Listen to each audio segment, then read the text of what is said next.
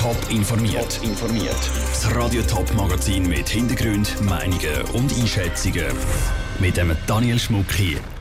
Der Terroranschlag zu Wien könnte Verbindungen auf Winterthur haben und auch das Kantonsspital St. Gallen kommt wegen der vielen Corona-Fälle immer mehr an Anschlag. Das sind zwei von den Themen im Top informiert. Vier Menschen sind ums Leben gekommen beim Terroranschlag zu Wien. Der Täter ist verschossen worden. Heute ist jetzt herausgekommen, dass es beim Anschlag auch Verbindungen in die Schweiz geben könnte. Genauer gesagt Verbindungen auf Winterthur. Sandro Peter. Genau. Die Ereignisse haben sich in den letzten Minuten ein bisschen überschlagen. Zuerst hat die Kantonspolizei Zürich den Einsatzstab Wien gegründet. Es ist eine Mitteilung von der Sicherheitsdirektion. Ähm, die spezielle Truppe soll herausfinden, ob es Verbindungen in Kanton Zürich gibt von dem Terroranschlag zu Wien. Ähm, die Ermittler von Zürich die stehen in Verbindung mit den Kollegen zu Bern und auch den österreichischen Ermittlern zu Wien. Und vor wenigen Minuten ist dann auch die Meldung gekommen, dass zu Winterthur zwei Personen verhaftet worden sind äh, im Nachgang zu dem Terroranschlag. Es sind zwei Schweizer im Alter von 18 und 24 und ähm, die Ermittler sind denen zusammen mit den österreichischen Ermittlern auf die Spur gekommen und jetzt wird untersucht, ob sie Verbindungen zum Attentäter haben. Das ist so ein bisschen die Informationslage, was wir im Moment wissen. Danke für das kurze Update, Sandro Peter. Informationen zum Einsatzstab Wien von der Zürcher Sicherheitsdirektion und der Verhaftungen Winterthur gibt es auf toponline.ch. Überlastete Intensivstationen und Spitäler, wo Corona-Patienten abweisen, weil sie keinen Platz mehr haben. In den letzten Tagen sind immer mehr solche Meldungen gekommen. Gewisse Spitäler haben darum reagiert und entschieden, Operationen, die nicht dringend sind, wieder zu verschieben. So unter anderem auch die Spitäler Schaffhausen. Wie prekär die Situation in den Spitälern im Kanton St. Gallen aussieht, darüber haben die Verantwortlichen am Nachmittag informiert. Lucia Niffler hat die Medienkonferenz mitverfolgt. Auch im Kanton St. Gallen spitzt sich die Lage zu. Im Kantonsspital St. Gallen zum Beispiel liegen momentan 90 Corona-Patienten, 18 davon auf der Intensivstation, sagt Miodrag Filipovic, Leiter der chirurgischen Intensivstation. Das ist deutlich höher, diese Zahl, als diejenige, die wir uns vor einigen Wochen als Grenze gesetzt haben, als Grenze, um weitere organisatorische Maßnahmen einzuleiten, die uns befähigen sollen, den Patientenanstrom zu bewältigen. Die Grenze ist bei zwölf Patienten gelegen. Darum hat die Corona-Taskforce vom Kantonsspital St. Gallen entschieden, Operationen, die nicht dringend sind, zu reduzieren. So sollen die Plätze auf der Intensivstation frei werden, wo dann Corona-Patienten brauchen können. Das ist nötig, weil die Corona-Patienten nicht so schnell wieder aus der Intensivstation rauskommen. Der Aufenthalt auf der Intensivstation mit einer solchen Diagnose ist lang. Die meisten Patienten, die wir sehen, die bleiben zwei Wochen oder sogar länger auf der Intensivstation. Und unter diesen Patienten sind nicht nur ältere Personen, erklärt der Miodrag Filipovic weiter. Und längst nicht alle haben eine Vorerkrankung, die den Verlauf des Coronavirus verschlimmert. Die Patienten auf der Intensivstation sind bunt gemischt vom Geschlecht her.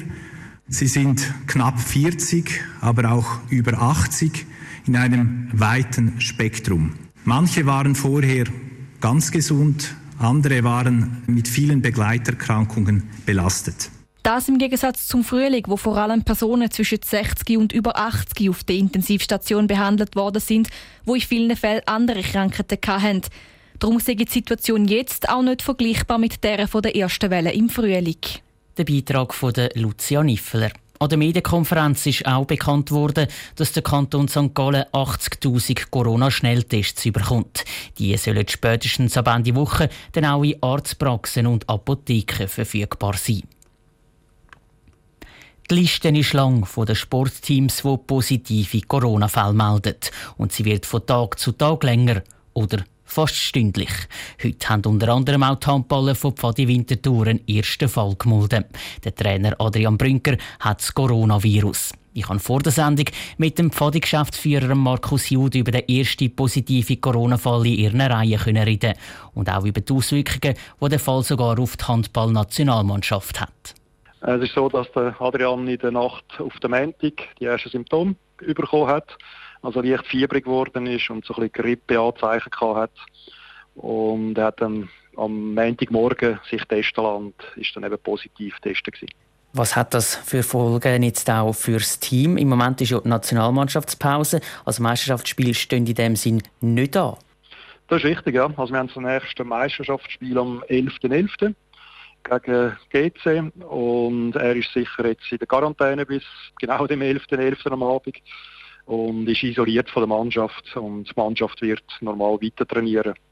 Es ist aber gleich so, dass es weitere Kreise zieht, der positive Fall bei Pfadi. Die Nationalmannschaft, ich habe es angesprochen, hat jetzt einen Zusammenzug und hat ein EM-Qualifikationsspiel, den Auftakt von der Qualifikation. Da wären auch fünf Spiele von Pfadi dabei. Das Ganze kann jetzt so nicht stattfinden.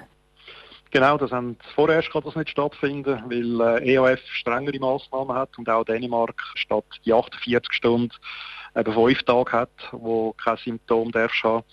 Und darum haben sie jetzt im Moment nicht dürfen abreisen und das Spiel wird am Mittwoch vorerst nicht stattfinden. Sagt der Pfadi-Geschäftsführer Markus Jut. Ob auch das EM-Qualifikationsspiel der Schweizer Handballnazi gegen Nordmazedonien verschoben werden muss, das ist im Moment noch nicht klar. Das wäre eigentlich am Samstag Schaffhausen geplant. Es ist soweit. Die USA wählen heute Nacht ihren Präsidenten. Die Stimmbevölkerung hat die Wahl zwischen dem amtierenden Präsident Donald Trump von den Republikanern und seinem Herausforderer Joe Biden von den Demokraten. Aber was wäre besser für die Schweiz, wenn nochmal Donald Trump gewählt wird oder wenn frischer Wind ins Weiße Haus kommt? Der Ruth Schmenzi ist genau dieser Frage nachgegangen. Donald Trump hat die letzten vier Jahre geprägt. Nicht nur Politik in den USA, sondern auch die auf der ganzen Welt. Er hat unter anderem einen Handelskrieg mit China angezettelt. Aber auch die Wirtschaft hat in der Corona-Krise wegen der fehlenden Unterstützung vom Staat gelitten. Trotzdem sind die letzten vier Jahre gerade für die Schweiz nicht einmal so schlecht gewesen, sagt Claudia Brühwiller, USA-Expertin und Politologin an der Universität St. Gallen, HSG. Wir haben ja sogar einen Ueli Maurer im Weißen Haus erleben und in einem CNN-Interview, das sind eigentlich nie dagewesene Bilder. Der Donald Trump ist als WEF gekommen, hat fröhlich den Blick in die Kamera gegeben, den Welcome, Mr. President. Uns ist es in dem Sinne ja nicht schlecht gegangen. Es hätte jeweils mehr Probleme gegeben, wenn ein demokratischer Präsident in den USA am Ruder gewesen wäre. Die hätten meistens eher kritischer auf unsere Banken- und Pharmaindustrie geschaut. Für den Politologen und US-Wahlexpert Louis Perron ist aber nicht ganz so klar, ob die Schweiz die letzten vier Jahre wirklich profitiert hat. Will? Wie viel das, das jetzt politisch gebracht hat, würde ich jetzt noch ein Fragezeichen machen. Und so wie ich die Reaktionen, mich mag noch erinnern vom letzten WEF, glaube sind jetzt auch nicht alle in der Schweiz so begeistert gewesen, dass Donald Trump als WEF gekommen ist. Von dem her glaube ich jetzt rein auf die Schweiz bezogen spielt es wahrscheinlich nicht so eine Rolle, wer jetzt da könnte. Für die Schweiz ist vor allem eine florierende US-Wirtschaft wichtig. Je besser die in den USA ist, je mehr kann die Schweiz profitieren. Neben dem Handel zwischen den beiden Ländern sind viele Schweizer Unternehmen in den USA aktiv, wie der Thurgauer Zug Buhr Stadler. Aber auch viele US-Firmen haben einen Sitz in der Schweiz, so zum Beispiel Google. Für die Schweiz könnten darum weitere vier Jahre Donald Trump auch gut sein, sagt Claudia Brühwiller. Allerdings schadet uns ein schwaches Amerika per se und ein wirtschaftlich geschwächtes Amerika sowieso. Von dem her würden wir durchaus auch profitieren von mehr Stabilität, wo allenfalls den Namen Biden könnte tragen. Beide Experten glauben, dass für eine langfristig stabile und nachhaltige Wirtschaft in den USA der Joe Biden besser wäre. Das ist ein Beitrag von Ruth Schmenzi. In den meisten Bundesstaaten in den USA sind die Wahllokale schon offen oder sie machen bald auf. Die ersten Hochrechnungen werden nach Mitternacht erwartet. Radio Top verfolgt Präsidentschaftswahlen die ganze Nacht und berichtet laufend. Top informiert, auch als Podcast. Mehr Informationen gibt's auf toponline.ch.